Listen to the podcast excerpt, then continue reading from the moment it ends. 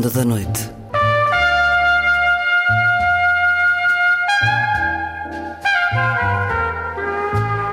Com Luís Caetano.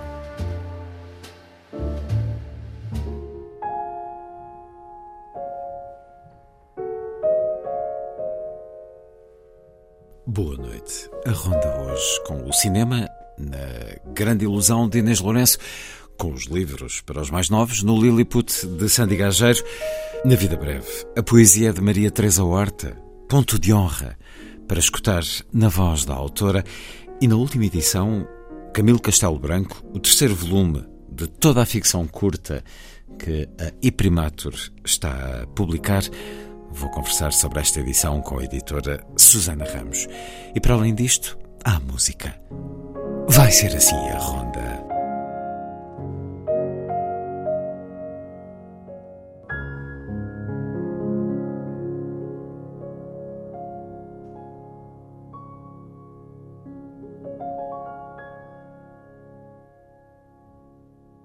The first time ever I saw your face. Roberta Flack.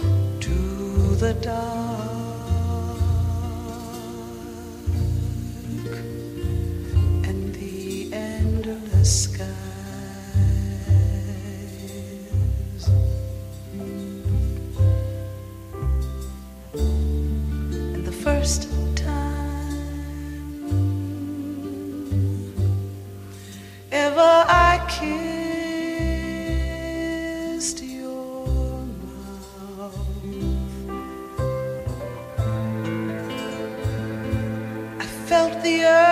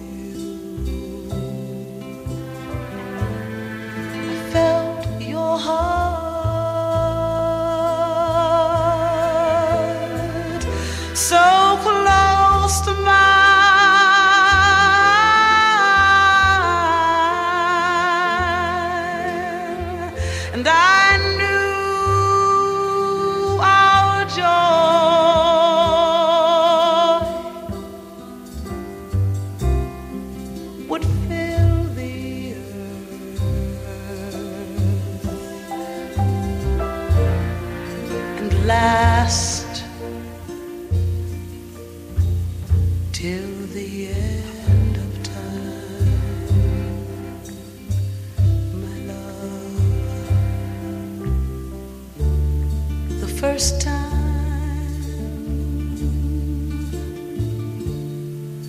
ever I saw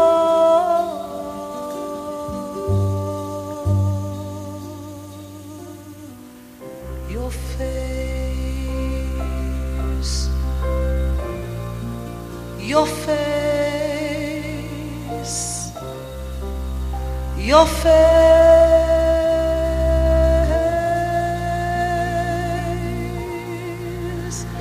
your face.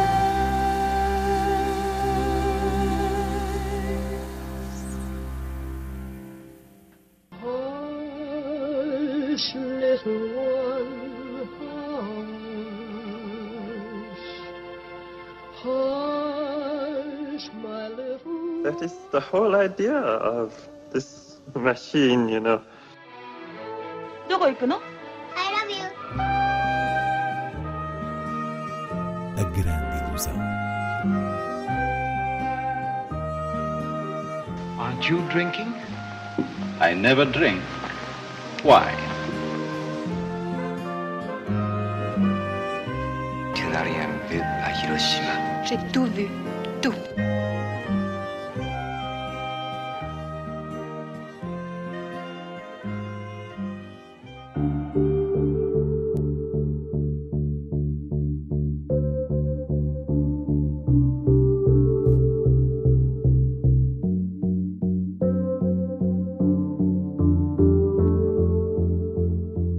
Começamos a grande ilusão com a estreia de The Killer, de David Fincher. Inês Lourenço, um filme que assinala o regresso de Michael Fassbender, ator ausente do grande ecrã nos últimos anos, aqui na pele de um assassino profissional. Sim, é inevitável sentir que Michael Fassbender esteve demasiado tempo longe da vista. E por falar em vista, o filme começa logo por estabelecer a precisão do olhar como um dos elementos da narrativa. Toda a sequência inicial é brilhante. Estamos a assistir ao trabalho meticuloso desse assassino do título que, numa janela em frente ao hotel onde chegará a sua vítima, vai aguardando pelo momento da ação enquanto nos abre a porta para a sua mente com um discurso em voz off que expõe a sua filosofia, o seu modo de estar. E o que resulta dessa sequência inicial, isto é, a falha do alvo, algo que nunca lhe tinha acontecido, vai desencadear um caos inesperado a que ele responde com o mesmo sentido de método frio que apresentou no início.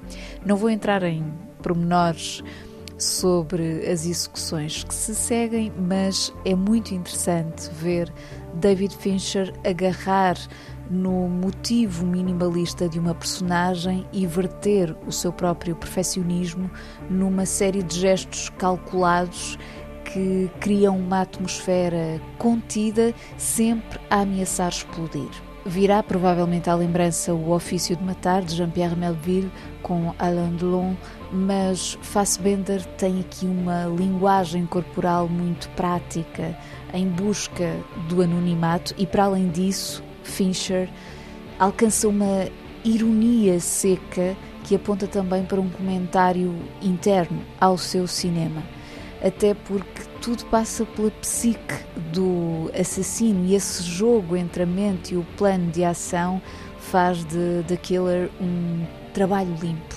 entre aspas, sem impurezas de consciência. De referir que depois da passagem pelas salas de cinema, o filme ficará disponível na Netflix.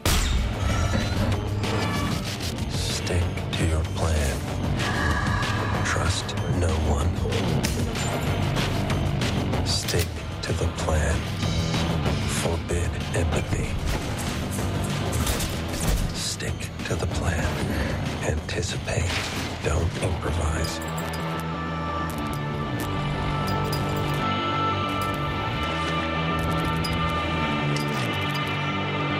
Stick to your plan. Never yield an advantage. Stick to the plan. Fight only the battle you're paid to fight. Ask yourself, what's in it for me? Empathy, weakness, vulnerability. This is what it takes if you want to succeed. Simple. Chegam também às salas Marcha sobre Roma, de Mark Cousins, e dois filmes de Francesco Rossi, Salvatore Giuliano e As Mãos sobre a Cidade. Marcha sobre Roma é um dos mais recentes documentários de Mark Cousins, esse prolífico realizador, documentarista irlandês, a que a distribuição portuguesa tem estado cada vez mais atenta. Nos últimos anos estrearam-se cá Os Olhos de Orson Welles e As Mulheres Fazem Cinema, uma valiosa e monumental série que a Midas Filmes editou depois em DVD. Faço esta contextualização apenas para se perceber que a abordagem documental de Mark Cousins passa por uma marcada postura cinéfila, ou seja, marcha sobre Roma, sendo um documentário que versa sobre o momento uh, histórico, a manifestação dos uh, camisas negras que em 1922 resultou na nomeação de Benito Mussolini como primeiro-ministro de Itália, o que o realizador faz é desmontar a fachada das imagens que produziram a grandeza desse acontecimento aos olhos do mundo, analisando os detalhes de um arquivo cinematográfico que serviu de registro fidedigno da ascensão do fascismo. Portanto, para Cousins, o cinema é uma preciosa ferramenta de revelação neste filme ensaio, enquanto à época foi uma ferramenta crucial da manipulação. E no todo, Marcha sobre Roma acaba por ser um estudo ensaístico, sempre através das imagens, dos vestígios do fascismo nos dias de hoje. Mussolini said that fascism was an oceanic cry that had been heard around the world. He was right. People say that Rome is a stage set. In 1922, onto that stage walked an actor. What did the story lead to?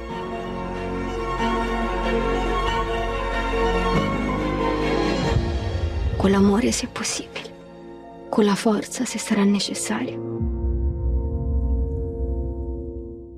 Numa operação de memória do cinema de Francesco Rosi, a Leopardo Filmes relança agora em cópias restauradas dois filmes-chave do realizador italiano, ambos da década de 1960. Francesco Rosi, importa lembrar, é um dos notáveis da cinematografia italiana. Começou como assistente de Visconti e tornou-se um cineasta de pulso político com uma consciência social que esteve sempre voltada para o esclarecimento popular, fazendo do cinema uma forma de testemunho, como ele gostava de dizer. E tanto Salvatore Giuliano, de 1962, como As Mãos sobre a Cidade, de 63, são filmes que expõem claramente essa verve política e uma lógica narrativa de investigação. Desde logo, Salvatore Giuliano com este nome do bandido e líder do grupo guerrilheiro que tentou libertar a Sicília do jugo italiano nos anos 40, não será uma biografia da personagem, mas sim uma leitura coletiva dos acontecimentos que o envolveram. Aliás, a presença de Salvatore Giuliano no filme só se traduz no seu cadáver. E a partir daqui, Francesco Rosi investiga aquele cenário sociopolítico da mesma maneira que em As Mãos sobre a Cidade se investiga a especulação imobiliária em Nápoles no período da reconstrução pós-Segunda Guerra Mundial. Este, por sua vez, é um filme que encurta a distância afetiva, porque a ficção de Rosi apesar de manter o estilo de inquérito, observa a realidade com uma estima particular. Nápoles é a cidade natal do realizador e isso sente-se na atenção aos trabalhadores e às mulheres que surgem como enquadramento humano da história. Aqui tudo começa com a queda de um edifício que faz vítimas e motiva uma hum, investigação em torno de um magnata imobiliário, interpretado por Rod Steiger, sendo o foco de Rossi a arena política na sua relação com o desenvolvimento urbano.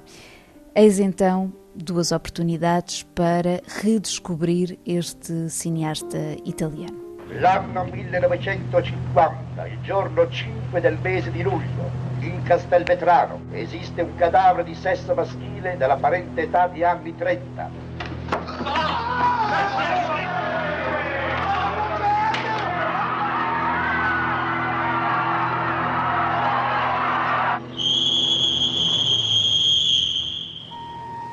Lo so che la città sta là e da quella parte sta andando perché il piano regolatore così ha stabilito. Ma è proprio per questo che noi da là la dobbiamo far arrivare qua. Vamos a outras propostas de cinema. Começo pela Cinemateca, que em novembro regressa ao ciclo temático Revisitar os Grandes Géneros, a Guerra no Cinema, uma terceira parte correspondente a filmes fora do campo de batalha, com títulos canónicos como Casablanca de Curtis, O Grande Ditador de Chaplin, mas também aquelas obras muito citadas que raramente se encontram no grande ecrã, como Caso de Vida ou Morte de Michael Powell e Emmerich Pressburger, ou A Família Miniver de William Wyler e até títulos bastante recentes como Mães Paralelas de Almodóvar e Mulher de um Espião de Kiyoshi Kurosawa. Este é para já um dos ciclos de novembro na Cinemateca. A terminar, e em tom de entusiástica recomendação está de volta a iniciativa Mestres Japoneses Desconhecidos, um trabalho de programação do especialista em cinema e cultura japonesa Miguel Patrício e da distribuidora da Stone and the Plot de Daniel Pereira, que nos últimos três anos têm estreado nas salas portuguesas absolutas raridades do cinema japonês. São sempre três filmes inéditos cá. Da primeira vez foram títulos da década de 50, no ano passado passou-se para a década de 60 e agora há um pouco de tudo. Nesta terceira edição dos Mestres Japoneses Desconhecidos, descobre-se desde logo uma comoventíssima obra-prima de Hiroshi Shimizu, chama-se O Som do Nevoeiro e é um melodrama ambientado nos Alpes japoneses que, através de um terno caso amoroso de um professor de botânica, vai refletir sobre a passagem do tempo e o encontro e desencontro de duas almas magoadas numa paisagem serena. É logo um bálsamo, muito bem acompanhado de outras belas obras, a tragédia do Bushido de Eitaro Morikawa e O Monge Apostador de Shogoro Nishimura. O primeiro, uma história de samurais centrada na preparação de um ritual de suicídio que projeta a violência contida na própria tradição, tem uma viragem eh, surpreendente, é também um filme formalmente admirável, bastante sofisticado e o segundo, O Monge Apostador, é um conto sobre o vício, neste caso com um professor que deve preservar um templo e não sabe como fazê-lo, acabando por se encantar pelas corridas de bicicletas. Este é o único filme com alguma sugestão humorística, mas não deixa de ser, sobretudo, um olhar sobre os dramas escondidos da sociedade japonesa. Mais uma vez, três clássicos que surgem como verdadeiras novidades de registros diferentes que permitem conhecer a riqueza do cinema japonês pelas vias menos óbvias. Os filmes vão estar em exibição a partir do dia 1 de novembro no Cinema City Alvalade, em Lisboa, e em alguns cinemas nós de Coimbra, Porto, Viseu, Almada, Faro e também nas Amoreiras, de novo, em Lisboa.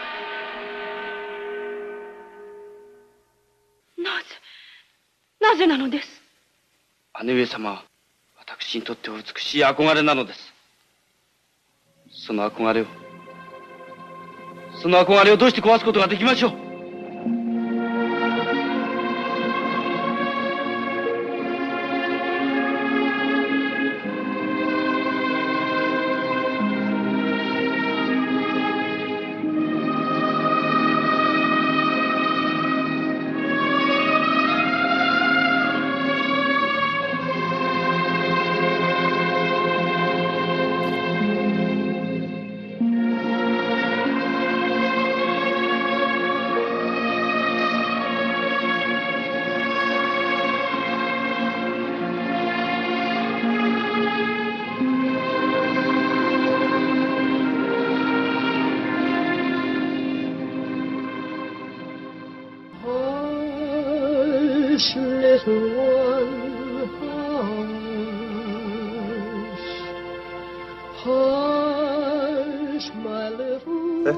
whole idea of this machine, you know. どこ行くの I love you. A grande ilusão. Aren't you drinking? I never drink. Why? Tu n'as rien vu à Hiroshima. J'ai tout vu,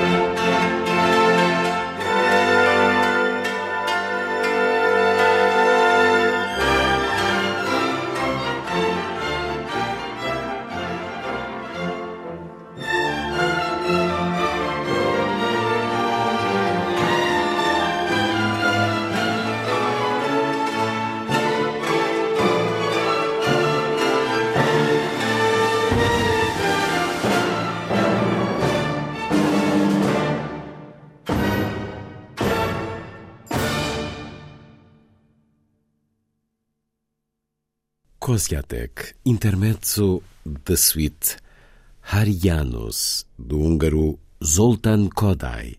Interpretação da Orquestra Gulbenkian, direção de Lawrence Foster. A seguir, a poesia na noite da rádio.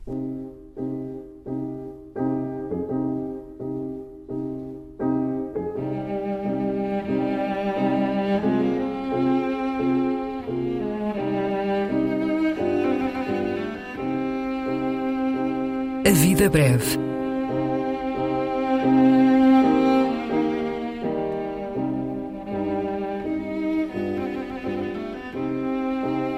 Poesia por quem a escreve.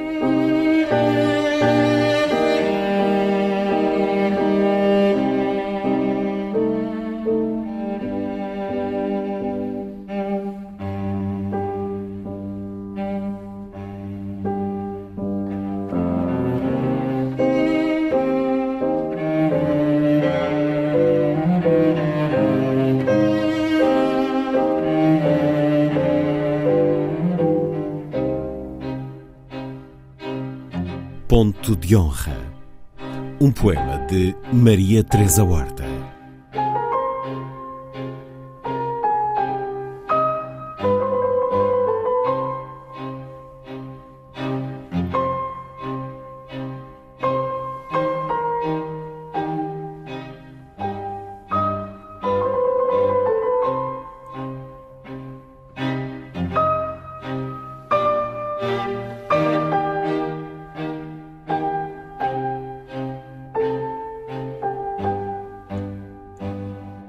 Desassossego a paixão, espaço aberto nos meus braços. Insubordino o amor, desobedeço e desfaço. Desacerto o meu limite, incendeio o tempo todo. Vou traçando o feminino, tomo, rasgo e desatino, contrario o meu destino, digo oposto do que ouço. Evito o que me ensinaram, invento, troco, disponho. Recuso ser meu avesso, matando aquilo que sonho. Salto ao eixo da quimera, saio voando no gosto, sou bruxa, sou feiticeira, sou poetisa e desato, escrevo e cuspo na fogueira.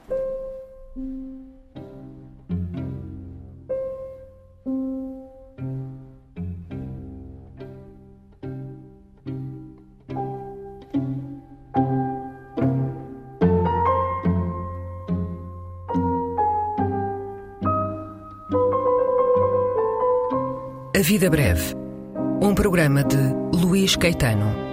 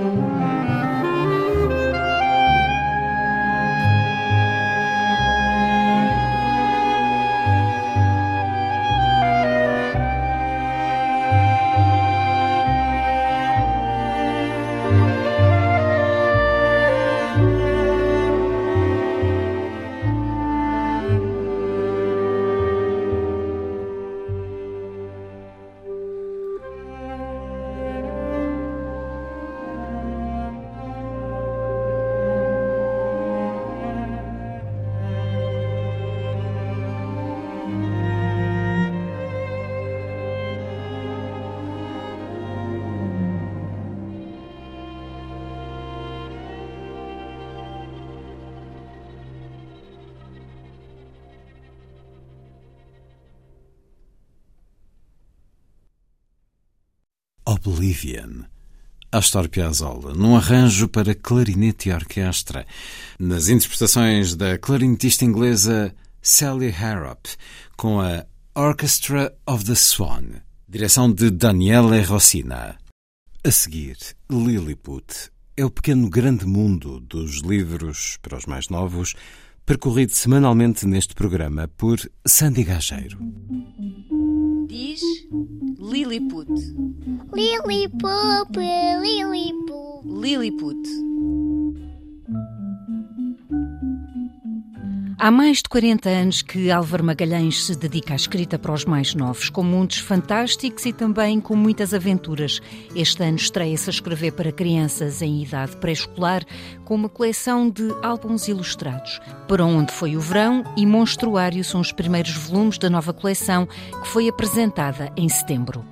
O que é um pirulim, um cornetão ou um trângulo mango são bichos esquisitos que se encontram, por exemplo, no monstruário. Álvaro Magalhães nasceu no Porto, publicou o seu primeiro livro em 1982, celebrou em 2022 40 anos de vida literária. É um autor com uma obra ímpar para crianças e jovens que inclui poesia, conto, ficção e textos dramáticos, repartindo-se por mais de 120 títulos. Prémios, já recebeu uma vasta lista. É um escritor muito acarinhado pelo público e também aqui em Lilliput. Esta nova coleção de álbuns ilustrados é da Porta Editora.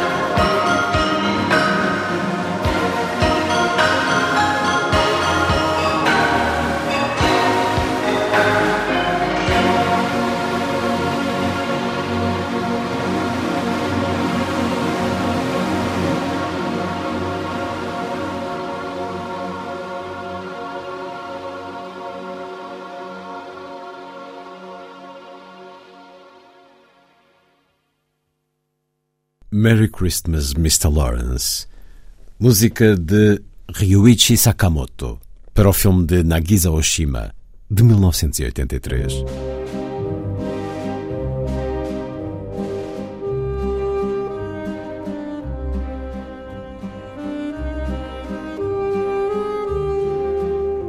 Última edição.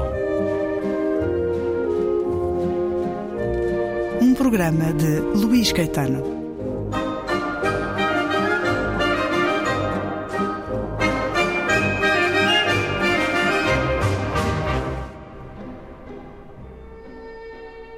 Um amigo meu, de temperamento melancólico e intermitências negras de tristeza, disse-me que em uma dessas crises abafadoras, se consolara lendo e meditando os provérbios de Salomão. Ora, eu, que sinto sobre a alma, naturalmente triste, o gravame de um corpo que se desarticula e desfibra, bastas vezes me tenho socorrido dos livros em apertos de amargura. E não me lembro se alguma hora acalentei as insônias terribilíssimas do espírito ou sequer Descondensei a nebrina lenta e sufocante que me dava aos pulmões o ambiente de sepulcro onde refervessem herpes nas cavidades dos crânios. Salomão foi o homem que lidou com o maior número de senhoras de portas adentro. Parece que eram mil as amadas deste sábio. Cantou algumas, aturou-as todas, reinou conspicuamente e ainda lhe subjava tempo para rezar. Eu ouvi a tua oração, disse-lhe o senhor uma vez. Era de esperar que um sujeito com tamanha família, mais ou menos atanasado pelas desavenças de tantas damas, não chegasse ao termo da vida com um osso são. Pois chegou. Não direi que morresse de perfeita saúde, mas viveu muito e satisfeito. É claro que ele sabia lidar com as mil, melhor do que o leitor honesto com duas ou três. Que as ele conhecia é fora de dúvida. Não admira Dez centos de mulheres parecem-nos suficientes para um naturalista aplicado. Os escritores de hoje em dia parvoejam acerca das senhoras por falta de exemplares. Salomão era um perfeito cavalheiro quando escrevia as suas observações. Também não admira. A convivência com uma dama discreta pule, civiliza e adoça os sentimentos que faria com tantas. Eu, por mim, pode ser que me engane, mas se me visse na posição do marido das 300, com mais 700 suplementares, levaria a minha cortesia até ao extremo de publicar um compêndio de civilidade. Cantou ele especialmente uma sulamite que a leitora encontrou no Cântico dos Cânticos quando lhe disseram que a Bíblia é livro bom para meninas. Acho que é. A morigeração das inglesas, a meu ver, deve-se às copiosas leituras deste livro dos cantares, não desfazendo nas objurgatórias de Ezequiel que ainda são melhores. Raras vezes o filho de Betsabé, excelente senhora, desmente a sua proverbial delicadeza escrevendo das damas. Parece que as tolas não lhe eram muito agradáveis, consoante se colhe da seguinte sentença: A mulher formosa e insensata é como um anel de ouro na tromba de uma porca. É bonita a imagem. A formosura é o anel, a insensatez é a focinheira suína respeitador dos amores alheios, mais do que David, seu pai, impropera a prevaricação da esposa com estes termos severos: A boca da mulher alheia é uma cova profunda. Aquele contra quem o Senhor está irado cairá nela. Tirando o versículo 16 do capítulo 30, que a decência dos nossos hábitos proíbe de transcrever, e também o que se trasladou com a referência aos ossos no outro folhetim, o sábio por excelência catou ao belo sexo a mais louvável cortesia contra o vinho é que ele troveja de modo que me obriga a olhar com horror para os armazéns. O vinho é uma coisa luxuriosa, diz ele, e ajunta com azedume. A quem se dirá, desgraçado de ti, para quem serão as bulhas, para quem os precipícios, para quem as feridas sem causa, para quem a névoa dos olhos? Para quem, senão aqueles que levam o tempo a beber vinho e têm o seu gosto em despejar os copos? Isto é razoável. E mais naquele tempo, os vinhos generosos de Engedi bebiam-se puros, como Noé os bebera da mão das filhas. E é um certo de leitura consoladora. É uma das novelas ou dos contos de Camilo Castelo Branco que encontramos no volume que pela terceira vez nos propõe o conhecimento deste género em Camilo Castelo Branco, género dominante. É o volume terceiro de um trabalho organizado e anotado por Hugo Pinto Santos, também com uma notável introdução em cada um destes volumes. A Primatur acaba de fazer chegar às livrarias este novo momento de uma edição que se fará de cinco ou seis volumes, ao ritmo de um por ano, e que nos dará pela primeira vez toda a ficção curta de Camilo Castelo Branco. Bem-vindo uma vez mais à Antena 2. Susana Ramos, editora da Iprimatur. É uma prova, este certo que li, da extraordinária capacidade que Camilo tinha enquanto artífice das palavras, sempre com muita ironia, nesta evocação de Salomão. Uma das maneiras de estar na vida de Camilo Castelo Branco, esta ironia, apesar da vida. Muitas vezes não lhe ser fácil e por não lhe ser fácil a vida ele tinha que escrever muito para a subsidiar para eh, a sua subsistência.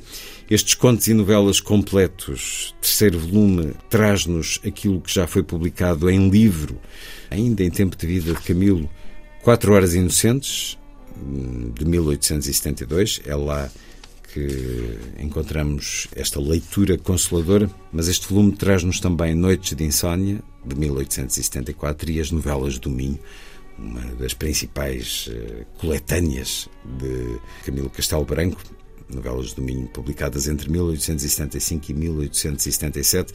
Cada um destes livros, previamente publicado em folhetim, na imprensa da época. Este primeiro livro, creio que no 1 de janeiro, eh, a obra completa com organização, introdução e notas de Hugo Pinto Santos.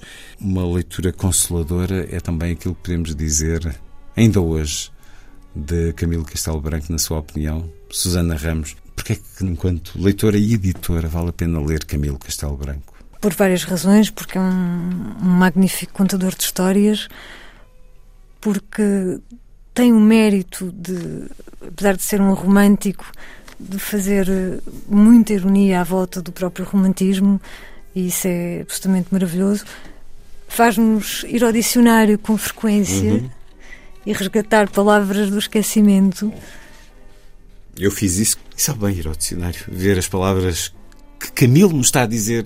Este homem era competente, autor de grande qualidade, grande escritor, mas ao mesmo tempo capaz de, no prazo de quatro anos, entre 1872 e 1876, ele publica os seguintes livros, e alguns destes com várias novelas: Quatro Horas Inocentes, A Espada de Alexandre, O Visconde de Ogala, O Demónio de Ouro, dois volumes, Ao Anoitecer da Vida, Correspondência Epistolar, Noites de Insónia, O Regicida, A Filha do Regicida, A Caveira do Mártir, As Novelas do Minho e o Curso de Literatura Portuguesa. Portanto, esta lista foi publicada em quatro anos.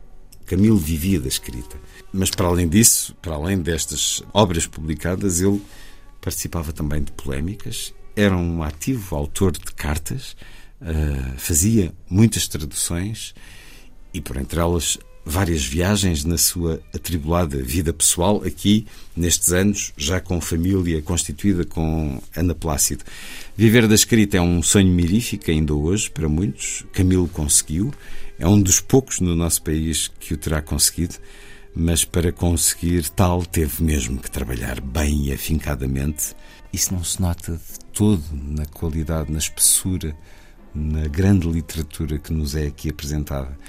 Não se nota porque é genial e porque lhe é absolutamente era provavelmente muito fácil escrever seria seguramente um homem inspirado. Eu, eu até acredito que o facto de ter de escrever para subsistir, ao contrário do que acontecia, por exemplo, com essa de Queiroz, que enquanto diplomata escolhia destinos longínquos onde não tinha muito trabalho para poder estar sossegado a escrever os seus romances, o Camilo tem de facto de escrever, tem de entregar o texto para receber eh, dinheiro nos folhetins e, portanto, tudo isso também deve ter gerado uma adrenalina de tal ordem que a capacidade de, de escrever sem parar aumenta.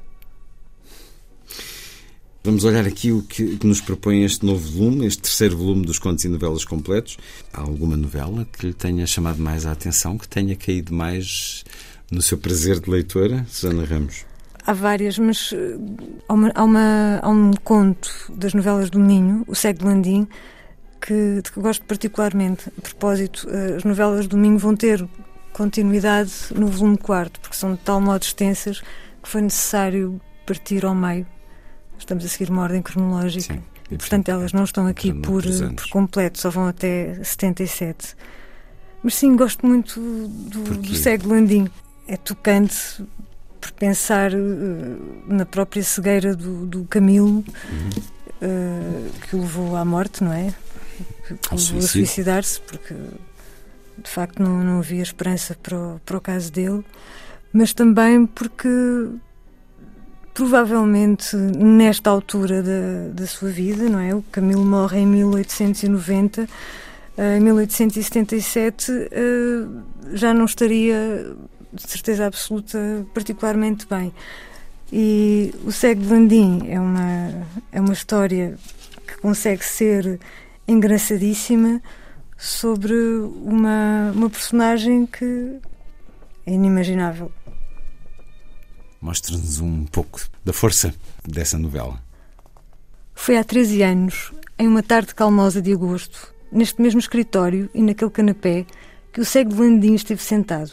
São inolvidáveis as feições do homem. Tinha 55 anos, rijos como raros homens de vida contrariada chegavam aos 40 ressumbrava-lhe no semblante anafado a paz e a saúde da consciência. Tinha as espáduas largas, cabia-lhe muito ar no peito, coração e pulmões aviventavam-se na amplidão da pleura elástica. Envidraçava as pupilas alvacentas com vidros fumados postos em grandes aros de ouro. Trajava de preto, a sobrecasaca abotoada, a calça justa e a bota lustrosa. Apertava na mão esquerda as luvas amarrotadas e apoiava à direita no castão de prata de uma bengala. Eu não o conhecia quando me deram um bilhete de visita com este nome. António José Pinto Monteiro. Em São Miguel de Seide, uma visita que se fizesse proceder do seu cartão era a primeira. Quem é? perguntei ao criado. É o cego Landim. E esse cego quem é? O interrogado, para me esclarecer superabundantemente, respondeu que era o cego, como se tratasse de um cego por excelência e de histórica publicidade. Tobias, Homero, Milton, Mandei que o conduzisse ao meu escritório. Ouvi passos que subiam rápidos e seguros, uns 12 degraus. E no patamar da escada, esta pergunta, muito sacudida: É à esquerda ou à direita? À esquerda, respondi. E fui recebê-lo à entrada. Estendeu-me firme dois dedos e desfechou-me logo, em estilo de presidente da Câmara Municipal Sertaneja, às pessoas reais, uma alocução à minha imortalidade romancista, lamentando que eu ainda não tivesse em Portugal uma estátua, uma estátua equestre Parece-me que ele não disse estátua equestre, mas achei-lhe razão. Eu também já tinha lamentado aquilo mesmo. Porém, cumpria-me rejeitar modestamente a estátua, como o Duque de Coimbra, agradecendo a virginal lembrança do Sr. Pinto Monteiro. Tenho ouvido ler os seus livros imortais, disse ele. Não os leio porque sou cego. É uma prosa como não é, é igual. É muito boa, não é?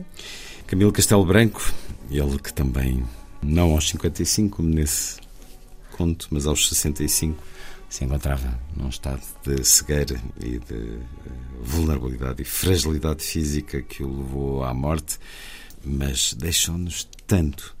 E o tanto no que se refere aos contos e novelas continua a ser reunido pela I Primatur com este trabalho de Hugo Pinto Santos a dar-nos uma prosa que é para todos os tempos. Esta edição não é uma edição crítica tem algumas, algumas, bastantes notas de rodapé do Pinto Santos para esclarecer certas questões até relacionadas com a ortografia. É uma edição que se destina eh, ao público em geral e que recupera aquilo que se considera a ficção curta, embora a nomenclatura da ficção curta seja muito, seja muito, muito flutuante, não é? Uh, o que nós fizemos foi excluir tudo o que era considerado um verdadeiro romance. Camilo Castelo Branco, disponível para a leitura. Contos e Novelas, volume 3, edição e primatur, livro que nos foi apresentado pela editora Susana Ramos.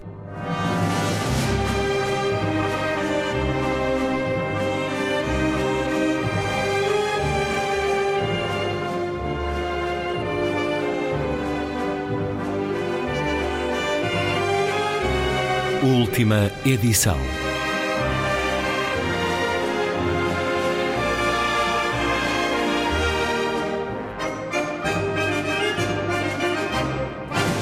Está feita a ronda. Assim, obrigado por estar com a rádio. Boa noite.